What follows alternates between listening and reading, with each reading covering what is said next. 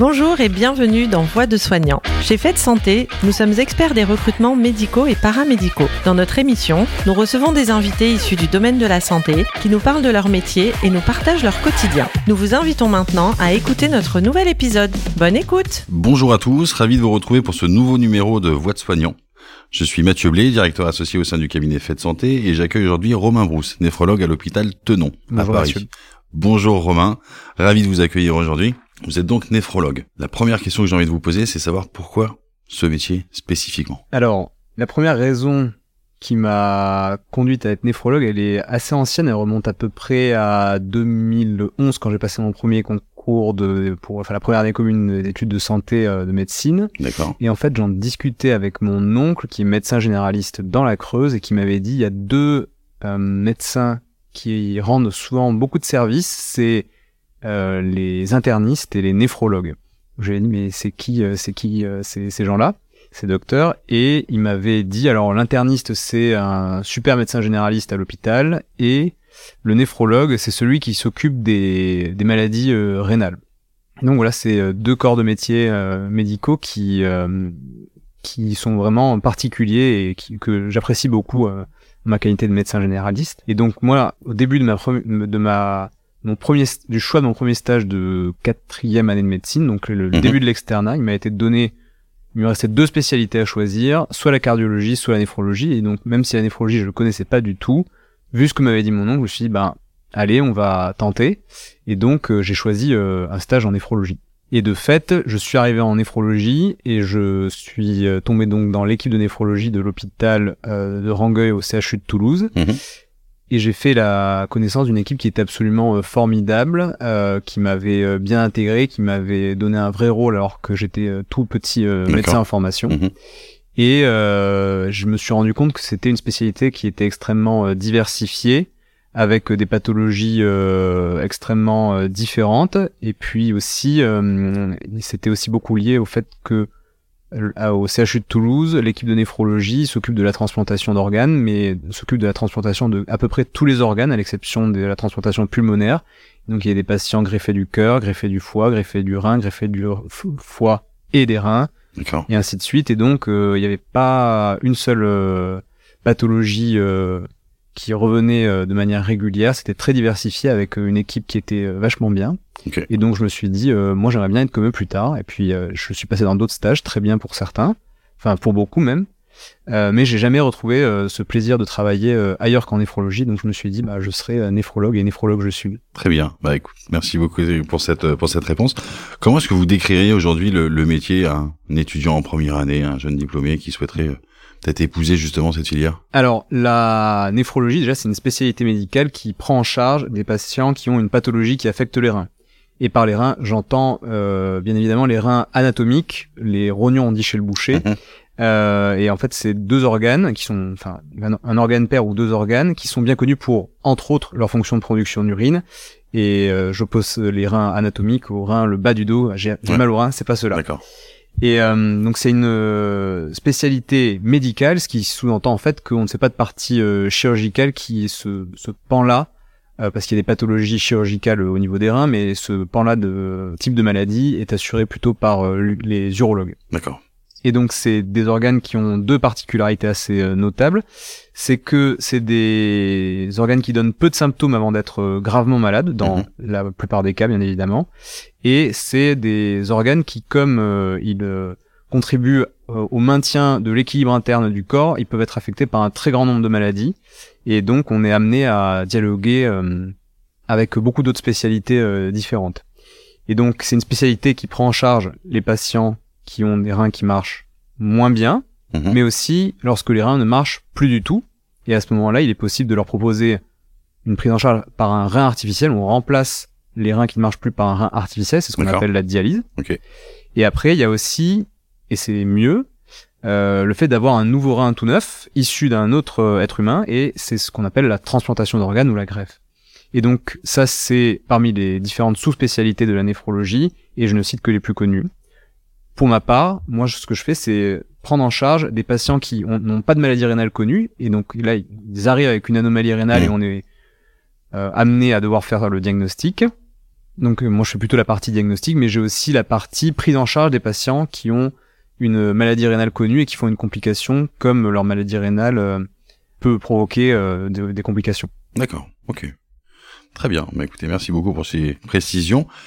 Vous, vous, l'aviez rapidement évoqué tout à l'heure, mais quelles sont les étapes justement pour devenir néphrologue? Alors pour être néphrologue, il faut choisir la spécialité néphrologie. Donc ça, ça se fait euh, à l'issue du concours soit de l'internat, de l'ECN ou de l'EDN selon euh, la réforme dans laquelle vous vous situez. Uh-huh.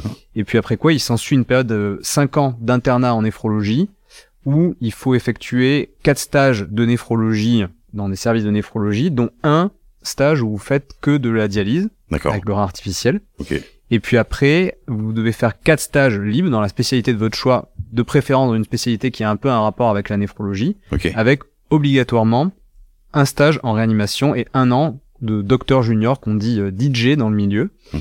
Et donc le, la phase de DJ, c'est euh, faire un an euh, dans un CHU euh, qui a une activité soit de dialyse, soit de transplantation.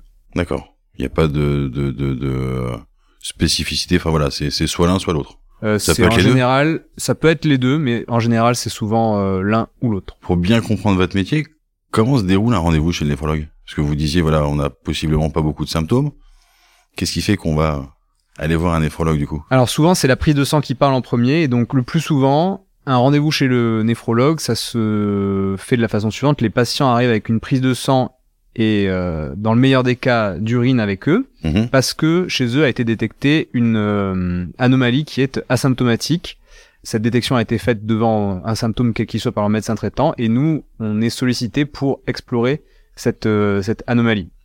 Donc notre travail c'est de faire le diagnostic de la maladie en cause en rassemblant un ou plusieurs arguments issus d'un grand nombre de faisceaux euh, d'arguments cliniques. Ça peut être euh, des arguments euh, au niveau de la radiologie, si par exemple le patient a des kystes sur une échographie rénale, ou en fonction des analyses d'urine, en fonction de sa prise de sang, on va être amené à faire un diagnostic pour proposer une prise en charge le plus tôt possible pour éviter au patient de se retrouver quelques mois, années plus tard en insuffisance rénale terminale.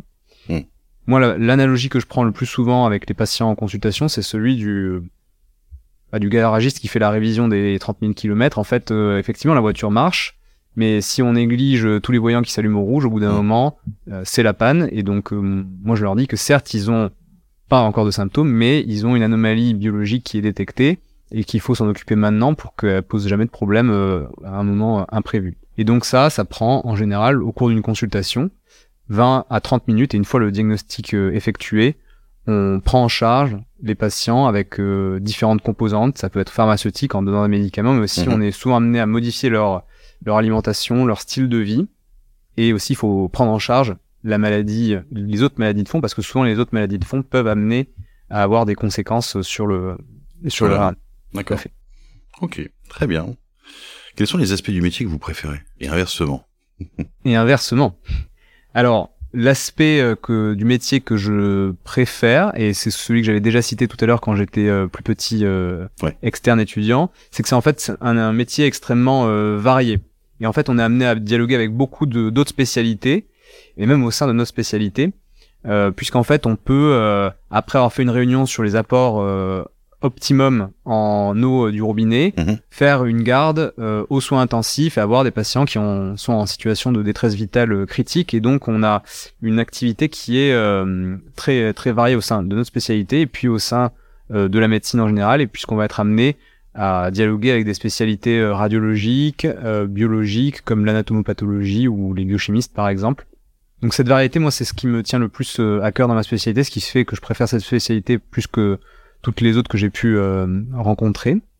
Ce que j'aime bien aussi dans cette spécialité, c'est que c'est une spécialité où on peut se rattacher, si vous voulez, à autre chose que notre interprétation euh, personnelle de la situation du malade. C'est-à-dire qu'on est aidé par des éléments biologiques et notamment histologiques avec l'analyse des tissus qui peuvent nous permettre de dire cette personne est malade ou cette personne n'est pas malade. Hmm. Et le fait justement de pouvoir bâtir euh, un raisonnement en s'aidant du point de vue des autres et des analyses issues des autres, ça permet de faire quelque chose euh, d'un petit peu solide, de pouvoir dire au patient oui vous êtes malade comme ça ou non vous n'êtes pas malade. Et euh, voilà, ça permet d'avoir un raisonnement, je pense, assez étayé et au final une conclusion assez solide. L'autre euh, aspect que j'aime bien, alors moi je suis pas du tout euh, chirurgien dans l'âme, même si quand j'étais tout petit je l'avais pensé le faire, en fait au Mhm. final j'ai plutôt dévié. C'est que c'est un métier où même si on n'est pas chirurgien, on a quand même un aspect euh, technique qui est assez euh, important, puisque on est amené à faire euh, des échographies, à poser des cathéters, à faire des biopsies rénales, et donc euh, on utilise à la fois notre jus de cerveau, mais aussi un petit peu nos mains quand même. Mhm. Donc euh, de temps en temps c'est c'est chouette. Et enfin, moi, le, dernier aspect qui est très intéressant de notre euh, profession, je pense, c'est qu'en fait, euh, l'intérêt euh, des industriels pharmaceutiques est de plus en plus manifeste dans la néphrologie. Et donc, il y a de plus en plus d'études sur des maladies rénales et en fait, il y a de plus en plus de, de révolutions thérapeutiques qui euh, qui sont amenées à, à arriver ou qui sont en train d'arriver. Je pense notamment au fait que probablement d'ici quelques années, on pourra euh, euh, faire des, des transplantations rénales avec des reins de cochon. Les- la première ayant été faite euh, il, y a, il y a quelques mois, ouais, tout à fait. Ok. Voilà, donc des révolutions sont en cours et vont arriver, et donc ça c'est très stimulant. Et vous m'avez demandé aussi le les Le pendant. le, le- les aspects un peu moins sympas Ouais, de, de ma exactement. Bah justement, c'est le fait que souvent c'est euh, des maladies rénales qui sont euh, asymptomatiques et donc en Mhm. fait il faut euh, passer. Alors moi après, c'est vraiment un petit pendant, hein, mais euh, il faut faut passer un peu de temps à convaincre les gens. euh, de du bien fondé de ce qu'on leur propose Ouais. des fois de qui ont quand ils ont pas de symptômes euh, Mm. juste une valeur en gras sur leur prise de sang ils comprennent pas très bien pourquoi on a envie de mettre une aiguille dans leur rein de leur faire Mm, tout un tas d'examens et donc il faut au final être pédagogique mais moi je j'aime bien euh, créer du lien avec euh, les patients et donc ça me ça me ça me gêne pas plus que ça mais c'est vrai que bon voilà des fois il faut se- faut se répéter un peu il faut voilà. Ok. Très bien. Et quelles sont selon vous les, les qualités requises pour faire un bon néphrologue? Alors, je sais pas si c'est une qualité vraiment euh, absolument requise, mais en fait, moi, tous les néphrologues que je côtoie, c'est c'est des gens extrêmement euh, curieux et qui sont animés par la volonté vraiment de d'expliquer et de comprendre ce qu'ils ce qu'ils observent. Euh, et donc voilà, moi, je pense qu'il faut être curieux.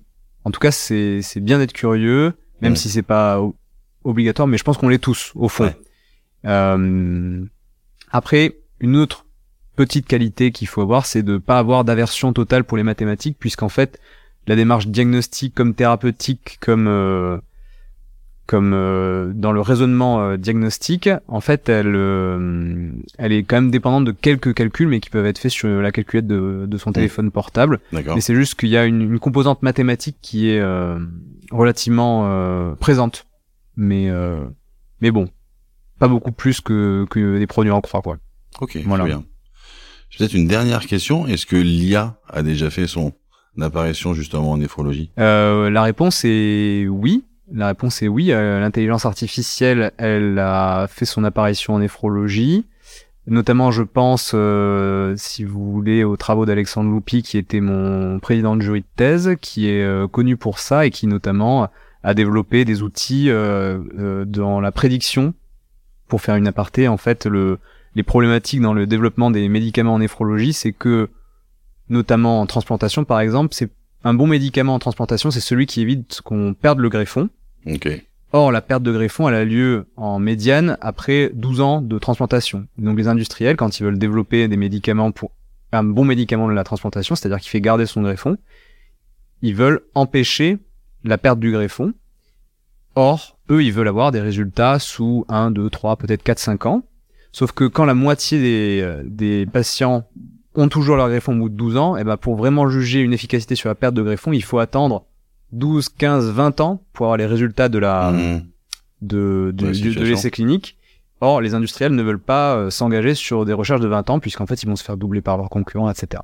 Et donc, ont été développés des outils de prédiction pour euh, essayer et donner avec précision euh, le, le- la probabilité de perdre du greffon à 3, 5, 7 ans au bout d'un an de prise en charge.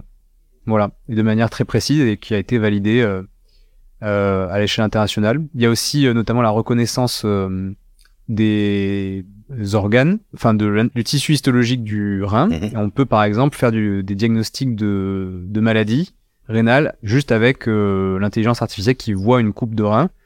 Euh, et en sachant que c'est plutôt utilisé à l'heure actuelle, et je pense que ce sera toujours le cas, comme outil compagnon du clinicien, Évidemment. Euh, plus que pour le remplacer et le la tendance est plutôt à dire que l'intelligence artificielle euh, remplacera pas le néphrologue, mais les néphrologues qui utilisent l'intelligence artificielle euh, sont, ceux qui remplaceront ceux qui ne l'utilisent pas. Très bien. Ben, merci beaucoup pour l'ensemble de vos réponses, Romain. Merci à tous de nous avoir écoutés. J'espère que cela vous aura permis d'appréhender un peu plus ce beau métier qui est le métier de la néphrologie. Merci beaucoup. Merci pour votre écoute. N'hésitez pas à liker et partager ce podcast auprès de votre réseau, mais également à nous suivre sur notre page LinkedIn. À la prochaine pour une nouvelle découverte.